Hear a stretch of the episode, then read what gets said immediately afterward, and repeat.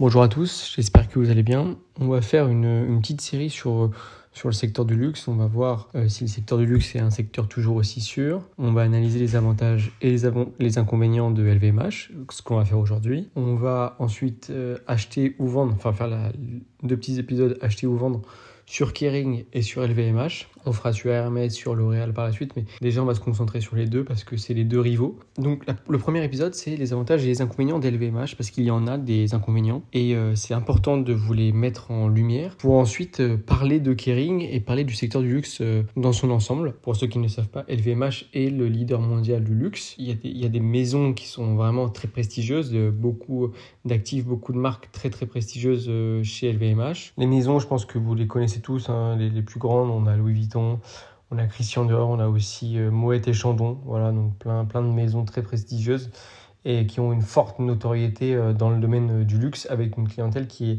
qui est très fidèle. Donc comme second avantage, on constate quand même une croissance du secteur du luxe, malgré qu'on soit dans une période de normalisation de la demande. Malgré tout, c'est quand même un secteur qui reste assez résilient, les clients restent fidèles et on a toujours des gens qui vont venir acheter, il y aura toujours des revenus récurrents euh, chez LVMH et dans le secteur du luxe euh, plus particulièrement. Donc ça peut quand même en période difficile, en tout cas du moins une assurance euh, sur l'investissement sur, LVMH.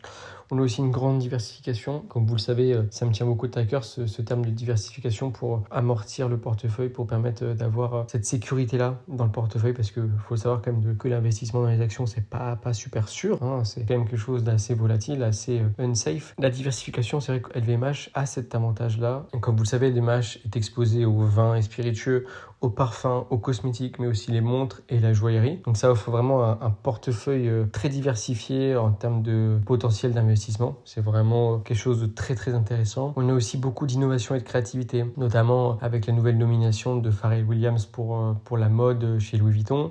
Donc euh, c'est vraiment une, une force de la marque LVMH qui est vraiment réputée pour son innovation et sa créativité. Dans, tout ce qui est conception. Donc ça peut permettre vraiment de s'adapter aux tendances changeantes du marché là où peut-être euh, euh, Kering, on le verra plus tard, a eu peut-être plus de mal. Maintenant, les inconvénients, parce qu'il y en a, et les inconvénients, on va parler de LVMH, c'est pour ça que je voulais vous en parler, mais en fait, il couvre un peu tout le secteur du luxe, puisque LVMH est le poids lourd et le numéro un du luxe.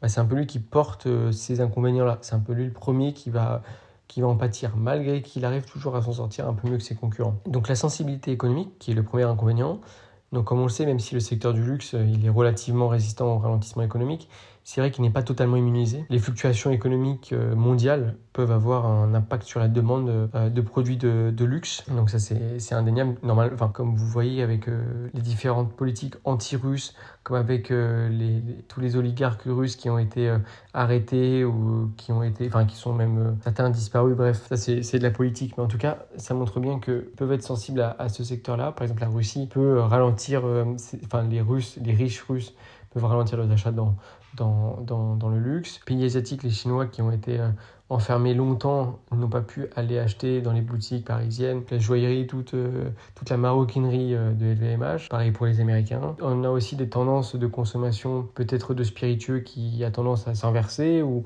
peut-être qui ne fonctionnent plus aussi bien. Peut-être que les champagnes, peut-être ne sont plus autant appréciés. Il faut analyser les tendances parce que c'est vrai qu'on a une sensibilité économique qui est assez forte. Vu qu'on a atteint déjà des sommets, on peut s'attendre à une normalisation de la demande, notamment ce qu'on constate aujourd'hui dans, dans les pays asiatiques. Ensuite, on a une dépendance à certaines marques. C'est vrai que LVMH euh, génère une partie importante de ses revenus à partir de quelques marques, Dior, Louis Vuitton, Moët et Chandon. Donc, s'il y a une petite baisse de popularité ou une mauvaise performance euh, de ces marques, ça peut avoir vraiment un impact significatif sur, euh, sur les résultats financiers. Donc, c'est vrai qu'on a une diversification qui est forte, mais c'est vrai qu'on a que quelques, fleurons qui portent la marque. Hein, c'est vrai que Dior, s'ils se prennent des mauvais résultats, euh, ça peut prendre un peu cher. Si Tiffany fait des mauvais résultats, elle a été introduite dans le groupe il y a un peu moins longtemps, elle pèse peut-être un peu moins fort, ça, fera peut-être un peu moins mal parce qu'on a moins de perspectives. Ensuite, troisième inconvénient, c'est le risque de change. C'est vrai que vu que c'est une entreprise qui est mondiale, LVMH euh, elle est exposée aux fluctuations des taux de change. Donc ça, ça peut vraiment avoir un impact fort, notamment en ce moment avec la fluctuation des monnaies.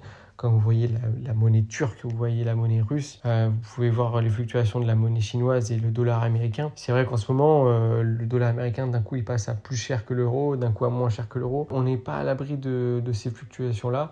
Et donc, surtout sur des volumes et sur des prix aussi importants, ça peut avoir un impact très important sur les états financiers euh, du groupe. La valorisation maintenant. C'est vrai que les valorisations des marques du luxe, mais en particulier euh, d'LVMH, ça peut être parfois considéré comme surévalué. Vraiment, parfois de manière très très élevée. Donc c'est vrai qu'on paye la marque. C'est vrai qu'on paye la renommée, on paye la confiance. On se dit, si ça fonctionne aujourd'hui, ça a fonctionné dans le passé, ça fonctionnera dans le futur. Oui et non, on le verra par, on verra par la suite. Donc ça, ça peut, ça peut tendre le marché, ça peut rendre ça peut rendre le marché un peu coûteux et un peu, ça peut rendre les, investisseurs un peu frileux, comme on le voit aujourd'hui. Hein. c'est vrai qu'elle était quasiment à 900 dollars. Euh, elle est tombée aujourd'hui à 800 euros, l'action, euh, l'action LVMH. Bon, faut pas s'inquiéter, hein, mais c'est juste des histoires de normalisation, des histoires de, d'ajustement, etc. Ensuite, la concurrence, pour le cinquième inconvénient, la concurrence qui est féroce, et c'est sur ce point que je vais me concentrer, c'est pour ça que je vous l'ai mis à la fin, c'est parce que je voulais vous parler de euh, Kering. Donc c'est vrai que le secteur du luxe, comme vous le savez, il est hautement concurrentiel, euh, avec d'autres grandes entreprises du luxe et des marques émergentes qui rivalisent pour attirer les consommateurs. Moi, je vais vous parler surtout des marques françaises, euh, des marques émergentes.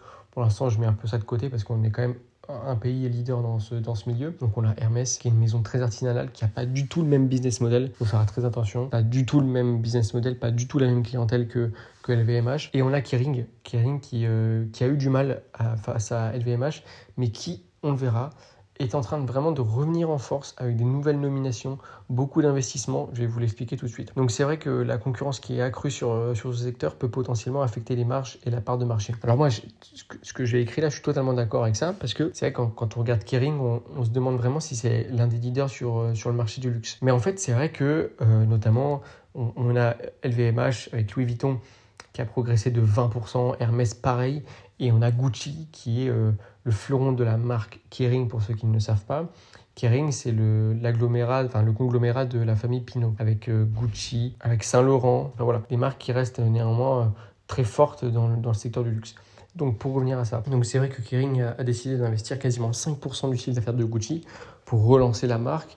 On a également Saint Laurent qui elle se porte un peu mieux, euh, qui a eu une croissance de 7% là sur sur le semestre, mais on a également eu des bénéfices nets par action qui se sont maintenus et qui ont confirmé euh, les attentes des analystes.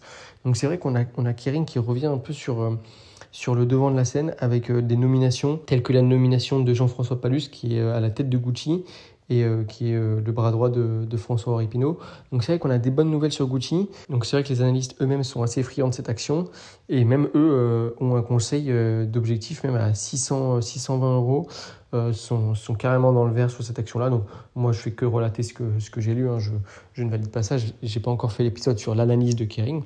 Mais c'est vrai que moi, je suis quand même assez, euh, assez euh, optimiste et assez content de voir toutes ces bonnes nouvelles et de me dire que Kering n'a pas dit son dernier mot et n'a pas le match n'est pas terminé finalement.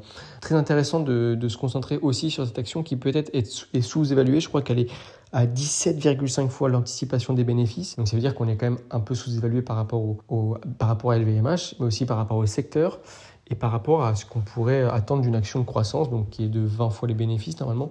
Là, on est à 17 fois, donc c'est assez intéressant. En tout cas, j'espère que cet épisode vous a plu. Euh, n'hésitez pas à mettre les 5 étoiles, à vous abonner comme d'habitude. N'hésitez pas à me donner des petites idées de, vidéos, enfin de, podcasts euh, en, message, par message sur Instagram, Instagram Guillaume Alix Plus. Puis moi, je vous dis à la prochaine pour, euh, enfin à plus pour, pour le prochain.